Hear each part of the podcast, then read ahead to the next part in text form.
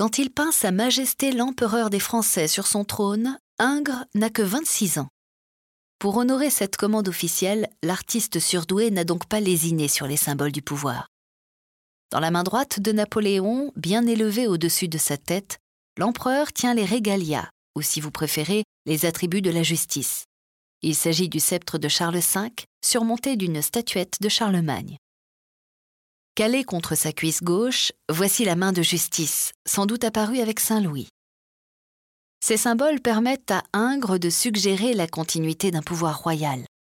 Continuité certes, mais dans la rupture, car les fleurs de lys des rois ont été remplacées par des abeilles, symbole impérial. À son cou, vous avez peut-être reconnu l'ample collier de la Légion d'honneur que Napoléon a créé pour les Français méritants. Admirez l'équilibre de la composition. Le visage de l'empereur, couronné de laurier, figure au centre d'un triangle ainsi dessiné. Juste au-dessus de sa tête, le dossier circulaire du trône forme une auréole. Ce qui a frappé tous les observateurs dans cette peinture d'Ingres, c'est que le corps de Napoléon semble avoir presque disparu.